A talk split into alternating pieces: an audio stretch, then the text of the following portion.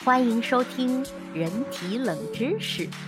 现在准备好跟我一起长知识了吗？Hello，各位亲爱的小伙伴们，大家好呀！我是素素桑。在节目一开始呢，素素老师要特别特别感谢我的小伙伴们啊，帮我分享我的专辑。然后帮助我获得了两百元的推流金，让苏苏老师可以用这些推流金来推广我的专辑。在此呢，我特别表示我的感谢，苏苏老师心里非常的暖，接收到你们的心意了，我会加倍努力的。那我就开始努力了。嗯，今天呢，我们还是继续讲一讲这个癌症它是如何癌变的。呃，上一集呢，我们说了它要有八步，它要癌变要成功。要清洗我们的身体，它有八步的这个步骤要去完成，看上去其实还蛮难的。那为什么现在生癌的人就那么多呢？这跟我们变异的基因其实休戚相关。今天我就来给大家解释一下里面到底是怎样运作的。叛变的基因组，癌症的根源在于啊，每个细胞基因组中所携带的信息远远超出了细胞发挥其功能所需的信息量。它突变了，对不？这类信息为每个细胞带来的力量啊，将会导致灾难性的故障发生。就有些事情啊，你这些细胞可以做，你能做这些也就够了。但是这个细胞基因里所携带的信息啊，太多了，太大了，它有自己的想法了。可以，我们可以说它有自己的想法了，对吗？不受管控了。那哪怕基因突变造成的仅仅是基因组信息的很细微的扭曲。都可能会造成细胞违规的分裂，它的子细胞以及子细胞的子细胞，就是孙细胞，孙细胞是我自己瞎说的啊，也会继继续分裂下去，于是身体的平衡就这样被打乱了。每种癌症呢，都是始于细微之处，在开始的时候都只是一个受误导的细胞，也就是呃罗伯特温伯格所说的叛徒细胞，但真正的叛徒其实是基因组。每个单一细胞的寿命啊都是很短的，影响力也并不大，而细胞的基因却超越了细胞的寿命。尽管构成细胞的分子会在一定时间内土崩瓦解，但是这个基因却会长长久久的呃存续下去。基因的精髓呢，在于它携带的信息，这些信息从一代细胞传到下一代细胞，在我们身体的每个细胞中，基因组上所有基因的命运都是紧密相连的，基因们共荣辱。他们成功的关键就在于基因之间的亲密合作。癌变后的基因组中的基因呢，受其中少量突变成员的误导，打破了受控的细胞分裂的规律，以此寻求不当之利。嗯，就是开始为了一己私利，在那里打小算盘、干坏事了。仅凭基因组中的单个突变而导致正常细胞变为成熟肿瘤细胞的情况是不存在的。与身体中其他进程一样。癌症需要基因组的基因们进行团队合作，致癌八步骤中的每一步都会逾越机体中某一独立的防御系统。不过，让我们设想一下，一个基因组获得了全部八种突变的可能性，基因组有多大的概率会获得一个能够破坏、防止端粒酶激活防线的突变呢？如果假设有十种不同的基因突变都可以达到这个效果。而且一次细胞分裂中的每个碱基发生突变的概率为一百亿分之一，因此一次突变后导致一层防线崩溃的概率约为十亿分之一。但因此，若要在一次基因组复制过程中获得全部八种突变，它的概率为十亿分之一的八次方，也就是一分之十亿乘十亿乘十亿乘十亿八八八八次。这就像连续九次赢得超级百万彩票的头彩一样，是不可能的。你也大可放心，这类事情不会发生在自己的身上。但尽管很概率很低，但人们还是会患上癌症。机体的防线又是怎样全部失守的呢？答案在于叛徒基因组变化的十分缓慢，一次只变化一步。一个基因组同时获得全部八种突变，从而成为成熟癌症的情况啊，是几乎不可能的。但是，体内单个基因组获得一种突变，并且仅仅逾越一道身体防线，却并不困难。由于我们身体里有着数万亿类似的基因组，这些类似啊却不相同，因此多种突变已然存在。那平均下来啊，细胞分裂每秒钟就会。为新形成的基因组引入一种新的突变。鉴于存在如此多种突变，在某个基因组的某关键部位发生突变的情况，几乎那是难免的。而细胞呢，也会不可避免的向癌症更近了一步。此类突变的出现将会改变整个格局。最需要理解的是，尽管基因组需要集齐全部的癌症基本特征才能形成发展完全的这种癌症，但仅仅携带一种癌症特征所带来的影响就已然不容小觑了。但由于此类突变的产生啊，仅具备一个此类突变的叛徒基因组的细胞分裂速度就有可能已经比正常细胞快了。例如，叛徒基因组呢可能会超过它同辈基因组的生长速度，因为它携带的突变减少了该细胞对周围细胞分泌出的生长因子的依赖，对吗？它就很独立很强，它想干嘛就干嘛，它不需要旁边的人的桎梏，它不需要旁边的人给它下命令或者制约它，它自己爱咋就咋，所以它可以增殖的特别快。一旦细胞未经过邻近细胞许可便进行分裂。它可能会产生出数百万个克隆基因组，正是此类基因组数量的增多，使得癌症就进一步发展了，对吗？积少成多。由于数百万这类叛徒组基因的出现，其中某个基因进一步向癌症突变的概率也就增加了。这里有一幅图，大家可以去看一下，我在文中文献里把它贴出来。那这些数目巨大、以百万计的叛徒基因组中，有可能会产生出携带有八种致癌突变中两种突变的新基因组。出现此种情况后啊，那第二道防线也就随之崩溃了。产生两种癌症特征突变后啊，基因组自我增殖的能力也会进一步增强。带有双重突变基因组的细胞比携带单一突变基因组的细胞分裂的更快。当携带双重突变的细胞产生出了多达数百万的后代细胞后啊，获得下一步突变的几率也会再次上升，就加速度就变强变快了。这一过程还会持续下去，直到机体的所有防线全军覆没。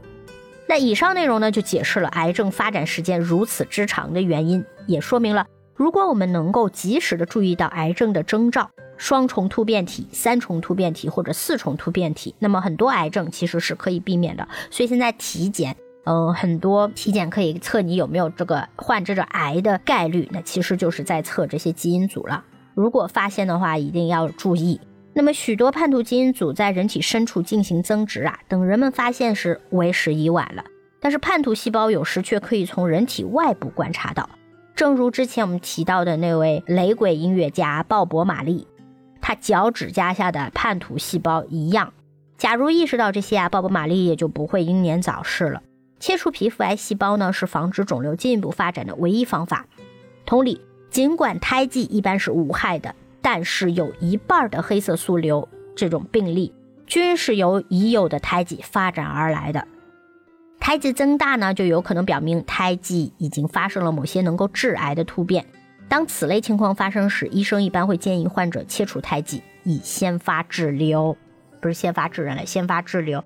所以小伙伴们可以看，如果你的胎记，你你一定要观察它，如果它一直保持不变，虽然它很大，对吗？比方它很大，特别大，但是它如果一直一直都不改变，一直都是这么大的话，那么相安无事，没有没关系，它没有发生任何基因突变。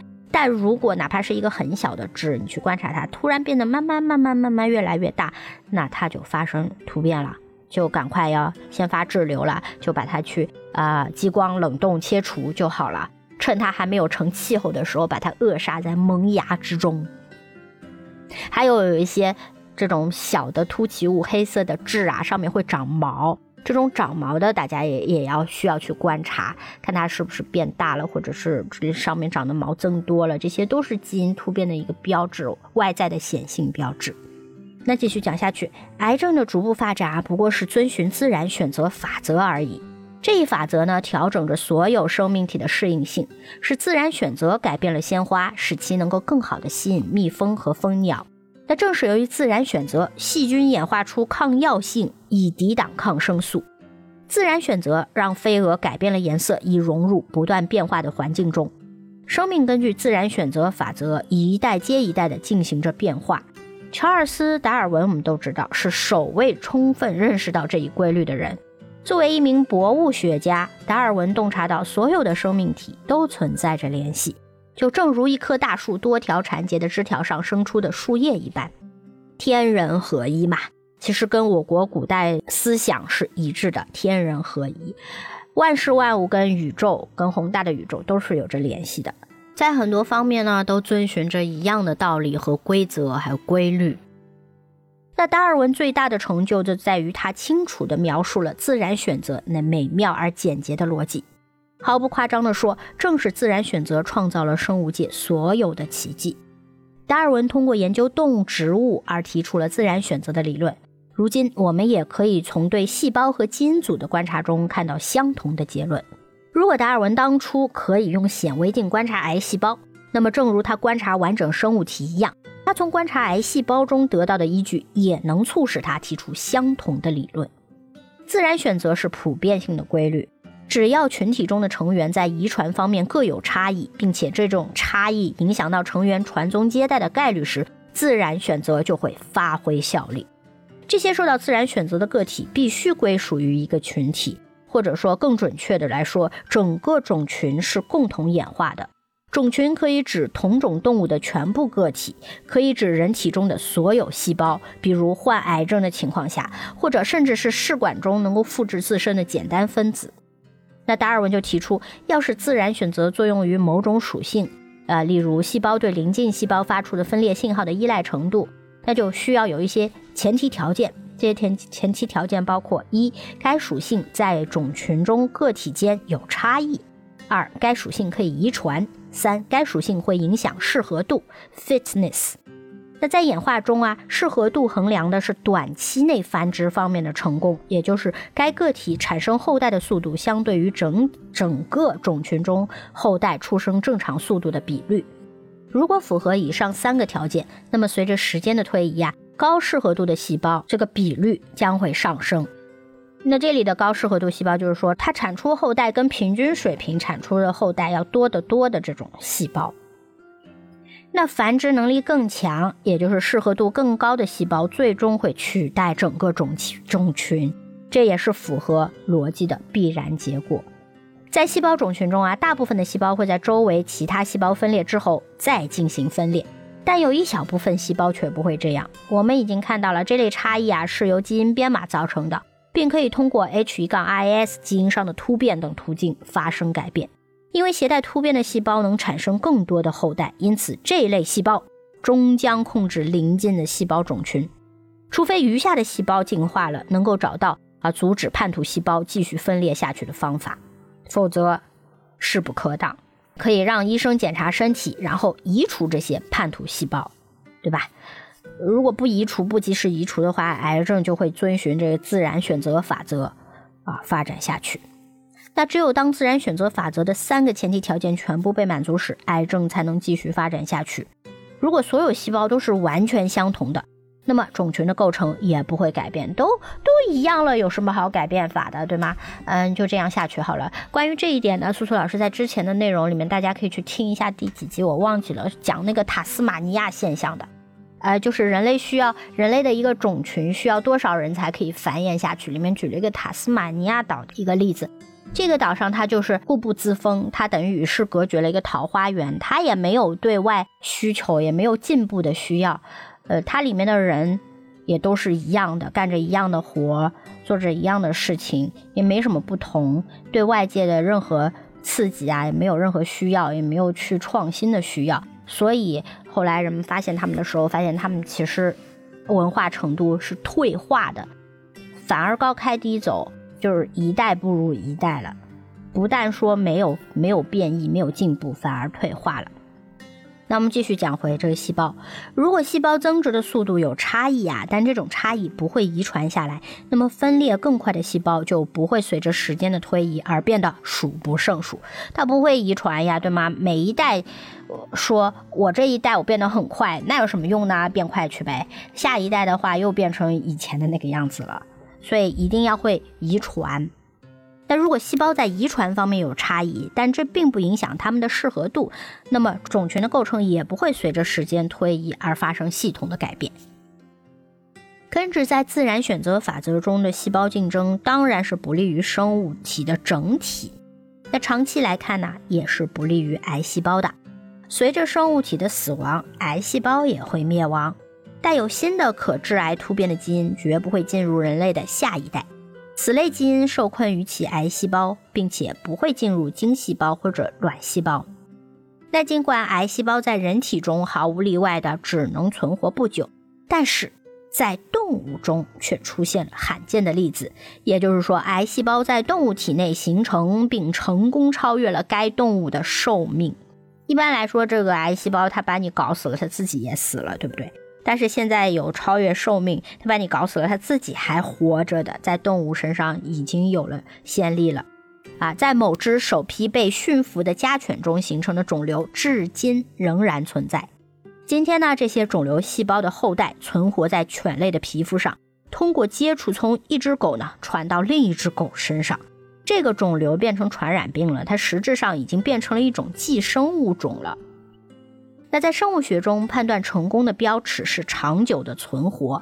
那些存在至今并且啊持续复制自身的基因才是成功的基因。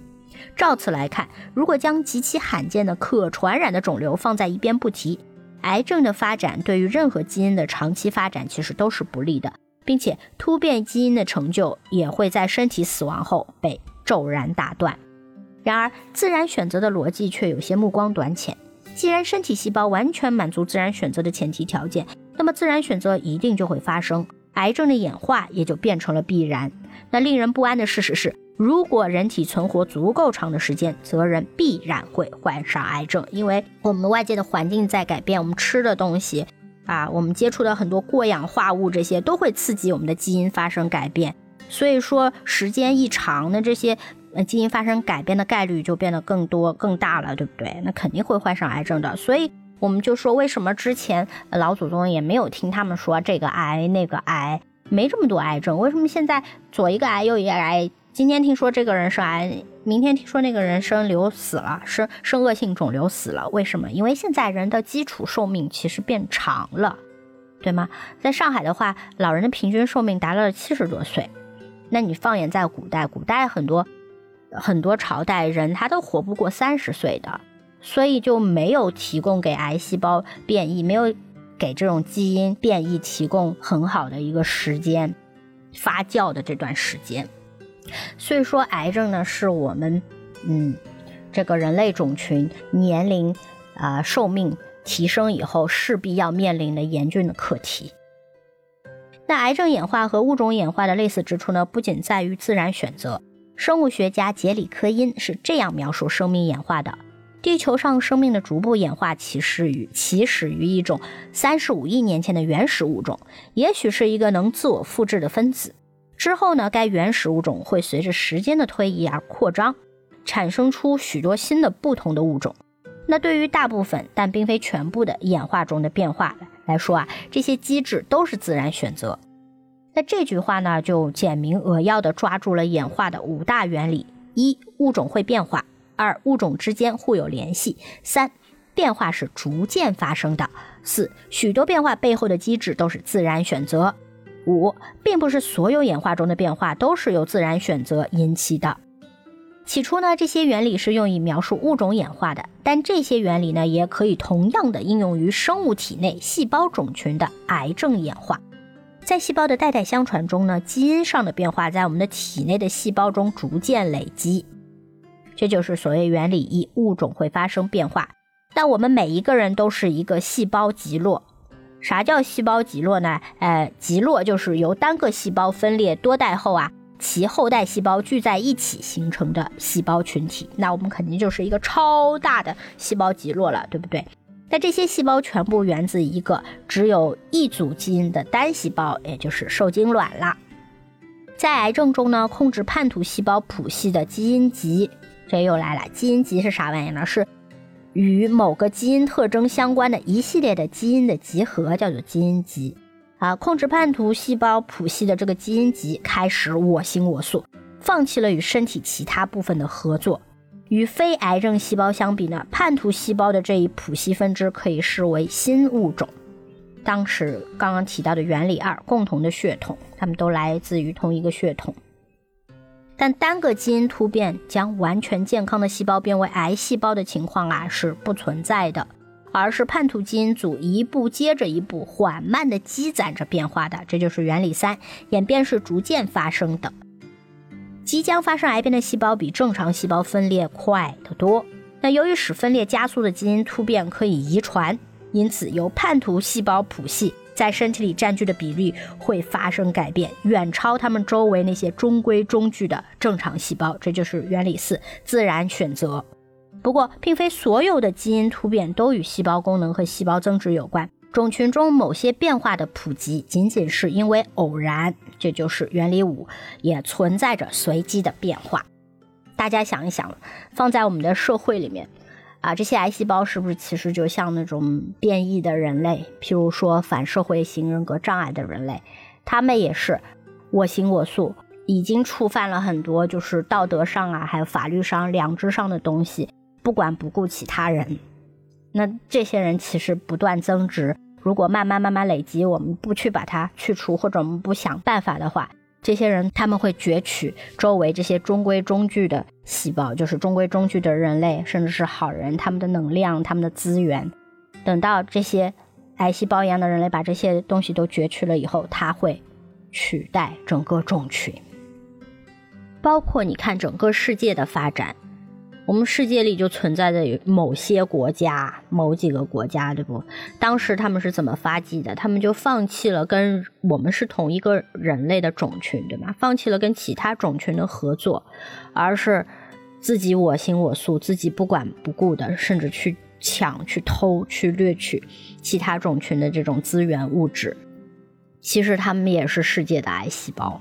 到最后怎么样呢？虽然他们取代了其他的中规中矩的和好的细胞，但是会整把把整个整体，把整个像人类一样的这个被搞垮，通通毁灭，就害人害己，很有可能最终整个人类的种群都毁灭了。研究癌细胞其实还真的很有趣，它映射了很多东西。所以，其实像习大大现在提出的人类共同体是非常正确的。我们虽然国籍不一样，我们肤色不一样，但是我们都是整个的人类的大种群的其中一个。我们是应该团结合作的，我们应该是互帮互助，对吗？互相促进发展，这样我们整个整群才有可能继续继续的进步，才会不内耗，才会把我们所有的力量放在怎么去发展我们整体整个。种群的这些进步上面，通过癌细胞，我们就可以看到某些事情，它虽然还没有发生，但是看到癌细胞的发展发生，最后可怕的结局，我们也可以预见到很多。所以有些事情我们要提前预防起来，未雨绸缪。所以通过看癌细胞，其实它也映射了我们整个人类社会，对吗？正好应和了之前的天人合一，这个整个宇宙这种东西都是存在着一些规律的。好了，今天巴拉巴拉讲到这里，我也累了。那再次感谢大家的收听，我们下一集再见。下一期我们继续讲下去。本期已完结，让我们下一季继续长知识吧。